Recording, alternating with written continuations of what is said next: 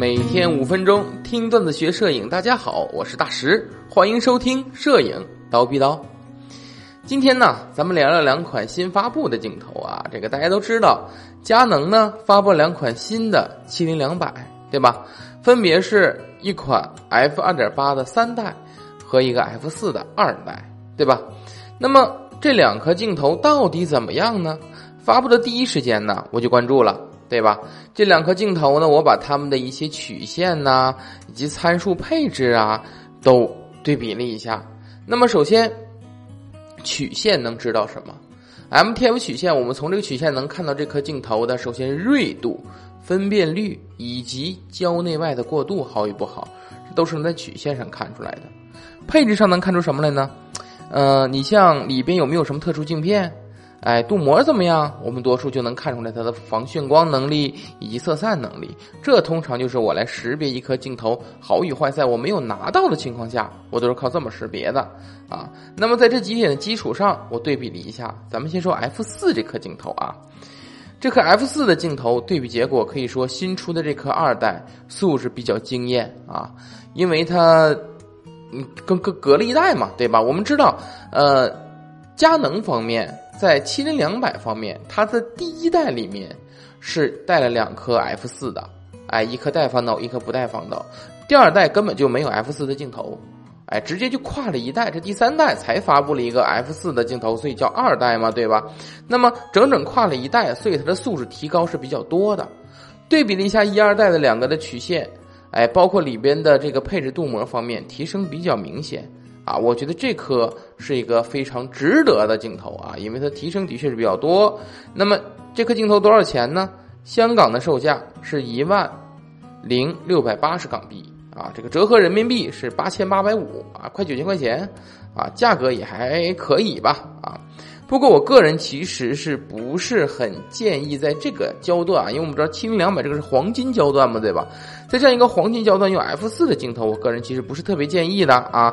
你像我在我的镜头课里面有讲了，你在旅行摄影中，对吧？远距离高速摄影中，这二点八呀有比较高的先天优势以及比较广的应用，对吧？那么既然我这么喜欢这个轻两百二点八的这个。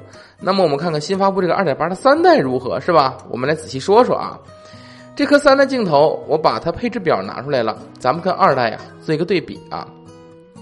首先，三代里边，他说第一个特性，大幅改善防眩光性能的专业 f 二点八镜头啊。那当然了，它改了镀膜嘛，对吧？二，保留优良的十九组二十三片光学设计，给大家翻译一下啊，就是光学设计和二代一样。啊，这 就是这意思啊。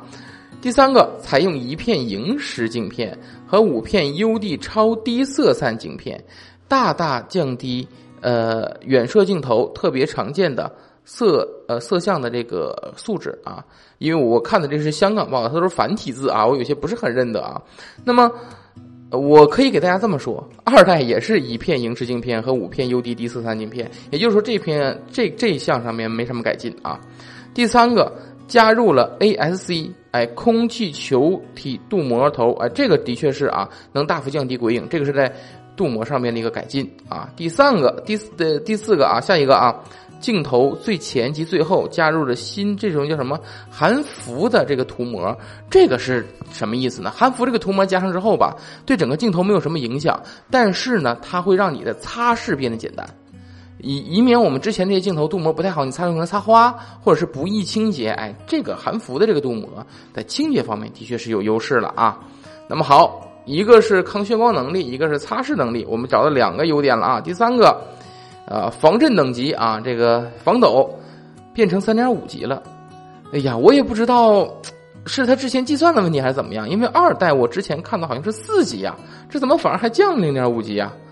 啊，然后是八片啊，这个光圈叶片啊，这个二代也是啊，这个内置 USM 超声波马达，哎，二代也是，哎，最近对焦距离一点二，哎，二代也是，对，防尘防水滴设计，哎，也是，这个好像看来看去，除了镀膜升级之外，没什么改变是吧？那我这边呢，也是抱着此疑问呢，我对比了一下曲线，我发现一件事是什么呢？新出这三代的，嗯，七零两百的这个曲线呢？跟二代七零两百的曲线，它竟然能重合到一起。是的，我都惊讶了，曲线都懒得重做一个，你知道吧？它一样素质啊，这么一看是吧？但是它到底提升了什么呢？引用开发者的访谈，开发者是这么说的：区别是抗眩光的镀膜啊，刚才说了哈，防污镀膜，没错，颜色、密封，还有匠人精神和你看不见的改变，什么鬼？看不见的改变还叫改变吗？啊，反正总之就是目前这堆重新刷了一个漆的镜头，然后给你卖了多少钱呢？二百零九十九美元，折合人民币大概一万三千四百一十五。但是我们要知道啊，一般大陆上架会比这个折合价都要再多、再贵一些啊。所以呢，呃，如果你是一个没有麒麟二百 f 八的镜头，那买这个吧，新品嘛，对吧？最少它的擦拭方面、抗眩光能力还是好一点的啊。那么如果你有二代的镜头，那你就没必要升级了啊，都都都。曲线都重合了，升它干嘛呢？对不对？而且现在二代呀，京东才不到一万一，对吧？所以对比新的 F 四，你这才差两千。你要是我的话，我也买那个小白兔了，对吧？当然这是我个人的建议嘛。如果你有识别二手镜头的能力，哇，那买二手的这个小白兔也就八千多块钱就搞定了，对吧？当然了，你可能觉得 F 四它轻便嘛，那就看个人选择了。那么这个时候有同学想问了，说我没有这种识别二手能力怎么办呢？很简单。蜂鸟啊，你在我们那个蜂鸟微信号上啊，搜索“镜头”两个汉字啊，搜索“镜头”两个汉字，会跳出一套镜头课，里边有一个免费课是教大家如何挑选二手镜头的。然后关于更多二点八的多种应用呢，在我这套课程里面后边也会讲，大家呢可以去了解一下啊。那么今天就到这里，咱们下期见。